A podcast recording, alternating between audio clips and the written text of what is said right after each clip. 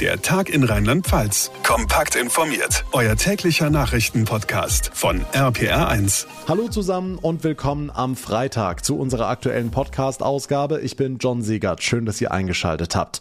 Es ist Viertel vor fünf am Nachmittag und nur wenige Augenblicke bevor ich hier die Aufnahme gestartet habe, hat die Europäische Arzneimittelbehörde grünes Licht gegeben für den ersten Impfstoff für Kinder von BioNTech Pfizer. Wann es dann letztendlich losgehen könnte für die unter 16-Jährigen, dazu gleich mehr hier im Podcast. Unter anderem sprechen wir mit dem neuen rheinland-pfälzischen Impfkoordinator Daniel Stich darüber. Außerdem Thema eine sehr spannende Recherche von Journalistenkollegen zu Testzentren. Deren Betreiber verdienen sich ja aktuell wirklich ein goldenes Näschen. Einige von ihnen schummeln die Zahl der Getesteten aber ganz schön nach oben. Und das ohne Folgen, denn niemand kontrolliert's.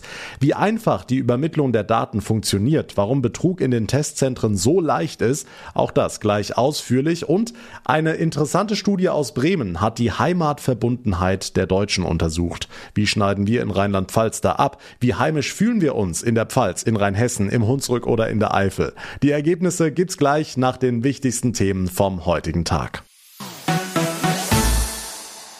Die Entscheidung ist gefallen. Wie erwartet hat die Europäische Arzneimittelbehörde EMA den Impfstoff für Kinder von BioNTech Pfizer zugelassen. Damit können Kinder und Jugendliche unter 16 schon bald die Chance auf eine Impfung gegen Corona bekommen. Johanna Müßiger aus dem RPA1 Nachrichtenteam. Wann genau könnte es denn soweit sein? Also die ersten Termine sollen für Kinder ab dem 7. Juni möglich sein, also ab übernächsten Montag. Aber es wird natürlich nicht gehen, dass alle sofort einen Termin bekommen können. Insgesamt sieht es aber ganz gut aus, dass jetzt zum Sommer hin genug Impfstoff geliefert wird. Und Kanzleramtsminister Braun hat heute Morgen im ersten nochmal versprochen, bis Mitte September sollen wirklich alle, die die Impfung wollen, mit dem Thema durch sein, also auch die Kinder.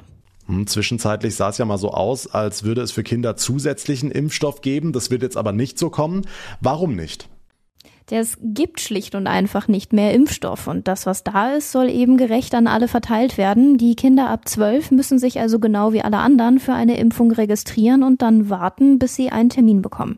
Eine Ausnahme wird es aber geben, war gestern beim Impfgipfel schon Thema und Grünen Fraktionschefin Katrin Göring-Eckardt hat heute bei NTV auch nochmal betont, wie wichtig das ist. Was zuerst getan werden muss, ist, dass alle Kinder mit Vorerkrankungen sehr schnell ein Impfangebot bekommen, sodass sie das sehr schnell machen können. Das ist dann also so ähnlich wie bei Erwachsenen. Da kommen Menschen mit Vorerkrankungen ja auch schneller dran. Jetzt ist dieser Kinderimpfstoff von BioNTech also offiziell freigegeben worden von der europäischen Behörde. Die Ständige Impfkommission hier in Deutschland hält sich allerdings mit einer Einschätzung oder gar einer Empfehlung noch zurück. Warum sind die Experten da so vorsichtig? Na, die arbeiten nach strengen wissenschaftlichen Kriterien und da gibt's einfach noch kaum Daten, wie dieser Impfstoff bei Kindern ab zwölf wirkt. Das ist einfach noch nicht mit Sicherheit abzuschätzen. Deshalb ist die STIKO noch dabei, das Ganze zu bewerten und das wird bestimmt auch noch ein paar Wochen, vielleicht sogar Monate dauern, bis es da ein Ergebnis gibt. Wie wichtig wird diese Impfung denn sein für die Kinder, gerade im Hinblick auf den Normalbetrieb an Schulen? Das ist ja großes Thema aktuell und der Druck auf Eltern nimmt ganz schön zu. Ja, also der Schulbesuch soll und darf nicht an eine Corona-Impfung geknüpft werden. Das hat der neue rheinland-pfälzische Gesundheitsminister Clemens Hoch heute nochmal bekräftigt. Schulbesuch und Präsenzunterricht hat nichts damit zu tun, ob Kinder geimpft sind oder nicht geimpft sind. Wir werden ja immer noch eine große Altersgruppe haben, die nicht geimpft werden kann, die unter Zwölfjährigen. Und außerdem geht es um das Kindeswohl. Und das muss ein Elternhaus zusammen mit einem Arzt selbst entscheiden. Also meine Vorstellung ist, dass wir die Infektionszahlen so weit runterbekommen, dass alle Familien, egal ob geimpft oder nicht geimpft, einen schönen Sommer verbringen können und dann auch gut ins neue Schuljahr starten. Der schöne Sommer scheint in greifbarer Nähe zu sein, wenn wir einen Blick auf die aktuellen Infektionszahlen werfen. Die landesweite Inzidenz in Rheinland-Pfalz ist auf 33,2 gesunken und bis auf fünf Kommunen liegen alle Kreise und Städte im Land inzwischen unter einer 50er Inzidenz. Also das stimmt so kurz vorm Wochenende schon sehr optimistisch. Die Infos von Johanna Müßiger. Und sie hat die sich positiv entwickelnden Inzidenzen angesprochen. Ludwigshafen und Worms waren da lange die Sorgenkinder, liegen erst seit gestern unter 100 mit der Inzidenz. Das heißt, noch greift einige Tage in beiden Städten die Bundesnotbremse. Eine Sonderimpfaktion soll die Zahlen in den beiden Kommunen jetzt noch weiter senken. Daniel Stich ist der neue rheinland-pfälzische Impfkoordinator. Herr Stich, warum das Ganze? Es ist so, dass die beiden Städte Ludwigshafen und Worms noch in der Bundesnotbremse sind, weil sie eine Inzidenz von über 100 haben. Und uns ist es wichtig, dass wir auch dort helfen, im Rahmen unserer Möglichkeiten in Fortschritte die Inzidenzwerte zu senken. Und es ist uns jetzt Gott sei Dank möglich, im Blick auf unsere Liefermenge, da nochmal bis zu 5000 Impfdosen in einzelne Stadtteile mit hineinzugeben, um die Menschen dort zu impfen. Da bin ich froh darüber, dass wir diese Botschaft heute senden konnten, in enger Absprache mit den Kommunen vor Ort und den mobilen Teams des DRKs. Das wird eine gemeinsame Kraftanstrengung, die sich aber, glaube ich, lohnen wird. Jetzt schreiben heute einige in den sozialen Medien, die Aktion sei total ungerecht. Ich zitiere mal weiter. Wir warten Wochen und Monate auf den Impfstoff und die Migranten kriegen ihn quasi vorbeigebracht. Herr Stich, was sagen Sie diesen Kommentatoren? Also erstens mal gehen wir in Stadtteile herein, wo es eine gewisse Problemlage gibt. Das ist unabhängig sozusagen von der migrantischen Situation, sondern wir gehen dahin, wo die Inzidenzwerte höher sind. Das sind Stadtteile, die uns die Kommunen auch genannt haben, um für alle eine Erleichterung zu haben. Alle in den Städten haben Interesse daran, aus der Bundesnotbremse heraus wieder zur Normalität zurückkehren zu können. Und deswegen ist diese Hilfe eine, die auch allen Menschen in Ludwigshafen und in Worms zugutekommt. Von daher gibt es da keinen Verteilungskampf, sondern wir helfen allen, indem wir in diesen Stadtteilen gezielter unterstützen können. Hm. Am 7. Juni soll ja die Impfpriorisierung aufgehoben werden. Geht dann das große Gedränge los? Also zum einen ist die wichtigste Botschaft an alle Menschen im Land, für alle diejenigen, die sich bis zum 7. Juni anmelden und den Prio-Gruppen 1 bis 3 zugehörig sind, wird auch nach dem 7. Juni die Terminvergabe nach Priorität erfolgen. Da kann ich allen Menschen sozusagen die Sorge nehmen, danach dann nur noch nach zeitlichem Eingang. Äh, und das Bestimmte ist, dass wir mit unserer Impfkampagne dann mehr Fahrt aufnehmen können, wenn wir mehr Impfstoff bekommen. Wir haben uns sehr gefreut, dass gestern der Bund für Juni mehr Impfstoff äh, fest zugesagt hat, aber dass die Menge nach wie vor äh, zu gering ist, um die große Anfrage an äh, Impfungen bedienen zu können. Insofern, wenn wir uns wünschen, wir sind bereit, wir haben ein sehr gutes System mit den Impfzentren, den mobilen Teams in den Krankenhäusern, den niedergelassenen Ärzten und ab 7. Juni der Betriebsärzte. Und je mehr Impfstoff wir kommen, desto schneller kommen wir voran und desto schneller können wir auch wieder uns an ein Leben gewöhnen, was wir vor der Pandemie hatten. Am 7. Juni geht es auch für Kinder und Jugendliche los, haben wir eben drüber gesprochen. Der Impfstoff hat grünes Licht von der EMA bekommen, die STIKO zögert noch. Wie wird das mit den Kinderimpfungen hier in Rheinland-Pfalz ablaufen? Es ist ein Stück weit offen, ob das für alle Kinder äh, über zwölf Jahren eine Empfehlung geben wird oder nach Indikation. Das muss man einfach abwarten. Wir sind vorbereitet, haben dem Grunde nach ein Konzept, was auf zwei Säulen beruht, mit Blick auf die Kinder- und Jugendärzte, aber auch mit Blick auf die Impfzentren. Und je nach Empfehlung der STIKO werden wir dann dieses Konzept sozusagen in Absprache auch mit den Beteiligten verfeinern, dass alle die Hilfe haben, die sie brauchen, die Aufklärung haben und hoffentlich auch dann sehr zeitnah mit den Impfvermengen des Bundes einen konkreten Impftermin mit einer konkreten Impfung und 7. Juni zum dritten Herr Stich. Dann steigen auch die Betriebsärzte ein. Bringt es in Ihren Augen wirklich einen Impffortschritt? Also der Impffortschritt kommt durch die mehr an Impfmenge, die der Bund jetzt zugesagt hat für den Juni. Aber es bleibt dabei, wir hatten gestern Steuerungsrunde, wir wünschen uns alle, dass der Kuchen größer wird. Er wird ein Stück weit größer, allerdings haben wir jetzt auch mehr Anspruchsberechtigte und mehr auch sozusagen Betriebsärzte, die mitimpfen. Und wir wünschen uns einen größeren Kuchen. Also der Kuchen ist limitiert, die Impfmenge ist limitiert durch die Lieferung des Bundes. Also von daher, wir würden uns gern noch mehr wünschen. Wir könnten noch mehr verimpfen über unsere vier Säulen, aber der Impfstoff fehlt dazu. Insofern kann ich auch nur ein Stück weit um Geduld bitten. Daniel Stich, der neue rheinland-pfälzische Impfkoordinator. Vielen Dank.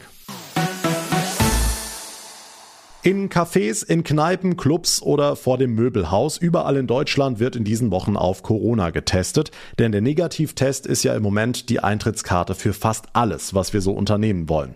Und diese Schnellteststationen, die sind ziemlich lukrativ, denn pro Test bekommen die Betreiber 18 Euro vom Staat. Ihre Arbeit belegen müssen sie dabei aber nicht wirklich und das ruft eine ganze Menge Betrüger auf den Plan, wie Recherchen der ARD jetzt zeigen. Noah Theis aus der RPA1 Nachrichtenredaktion Redaktion. Was genau ist das Problem? dass prinzipiell jeder so ein Schnelltestzentrum eröffnen kann. Ich muss die Lizenz beantragen, brauche die Materialien, das Personal und die Örtlichkeit, ein Zelt reicht da ja schon aus, und diejenigen, die da die Wattestäbchen in Nase und Rachen stecken, müssen auch nicht groß ausgebildet werden, da reicht oft schon ein Online-Kurs. Wie du schon gesagt hast, gibt's dann für den Betreiber pro Test 18 Euro von den kassenärztlichen Vereinigungen, obwohl die Tests im Einkauf viel weniger kosten.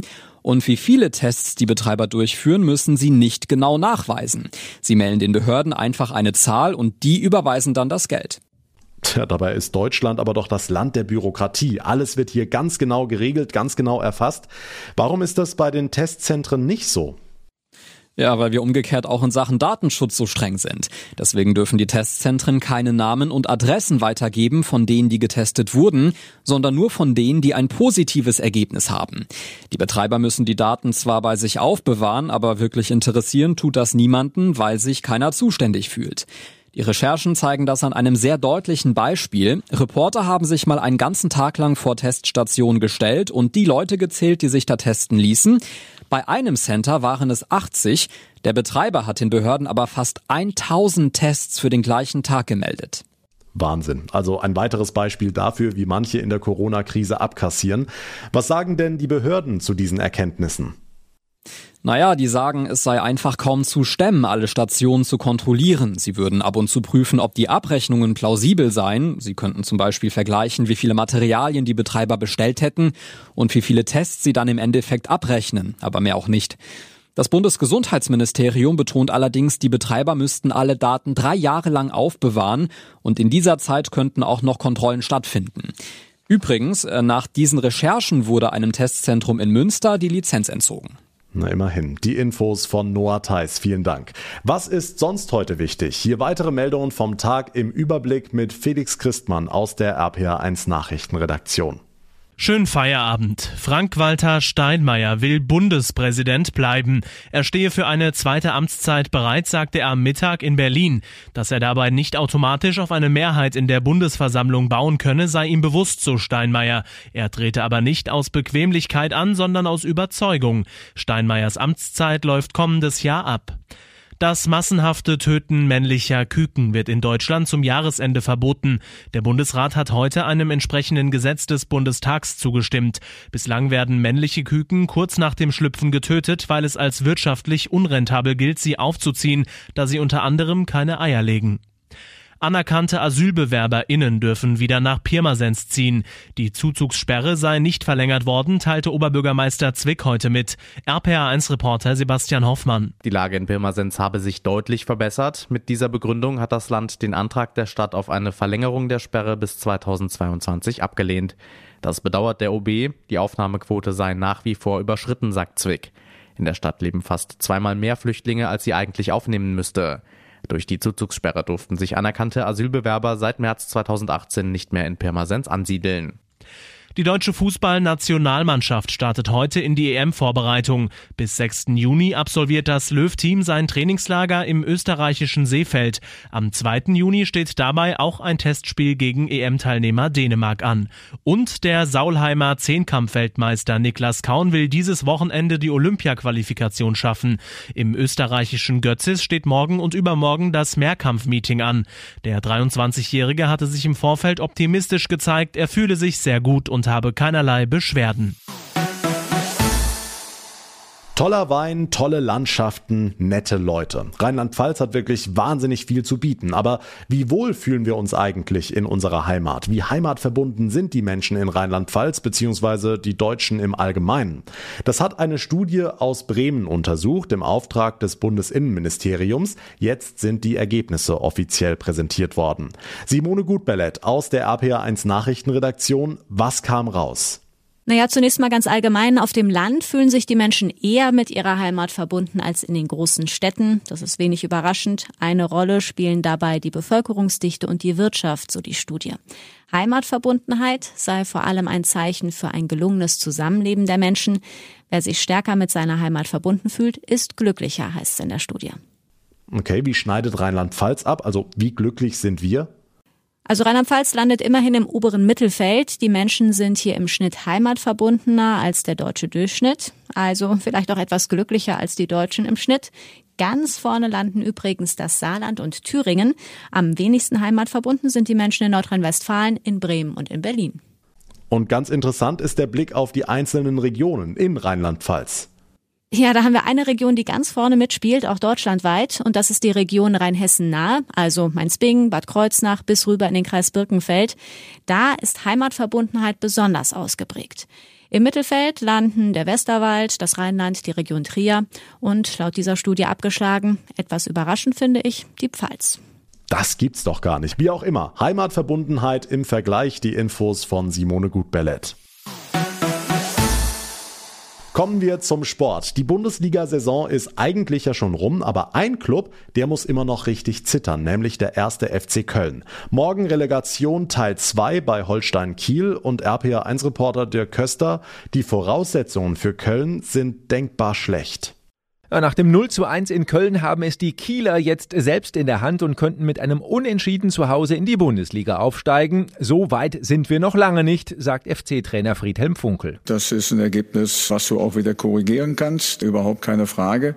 Und äh, dann werden wir sehen, äh, wer nach 90 Minuten in Kiel dann letztendlich äh, die Nase vorne haben wird. Das werden wir sehen. So gegen kurz vor 20 Uhr morgen Abend dürfte die Entscheidung feststehen, wenn es denn keine Verlängerung gibt. Ebenfalls morgen das Entscheidungsspiel im Rheinland-Pokal. Wir erinnern uns, es gab Zoff, weil der Verband einfach mal so ein Finale festgelegt hatte. Die Vereine haben daraufhin protestiert. Am Ende wurde gelost und the winner ist der VfB Linz, ein Bezirksligist, der nun also gegen Rot-Weiß Koblenz antritt und damit die Chance hat, im großen DFB-Pokal mitzuspielen. Der Plan ist klar, erst Koblenz besiegen und dann gegen die Bayern? So haben wir es vor. Ne? Hört sich vielleicht leichter an, als es ist. Ähm, denn Koblenz ist ja ein starker Gegner und auch im vollen Spielbetrieb.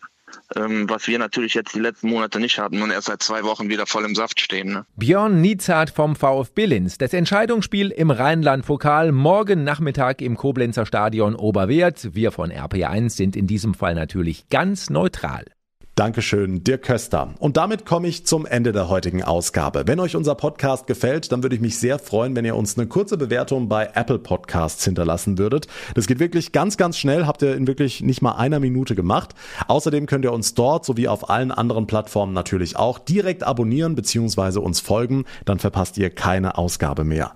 Mein Name ist John Segert. Ich bedanke mich ganz herzlich für eure Aufmerksamkeit, für euer Interesse. Wenn ihr jetzt am Wochenende Stoff zum Hören braucht, hört euch eine unserer vergangenen vergangenen Folgen, insbesondere die Spezialfolgen an. Sehr interessante Interviews dabei. Wir hören uns dann am Montagnachmittag wieder. Bis dahin eine gute Zeit, ein wunderschönes sonniges Wochenende und vor allem bleibt gesund. Der Tag in Rheinland-Pfalz, das Infomagazin, täglich auch bei RPR1. Jetzt abonnieren.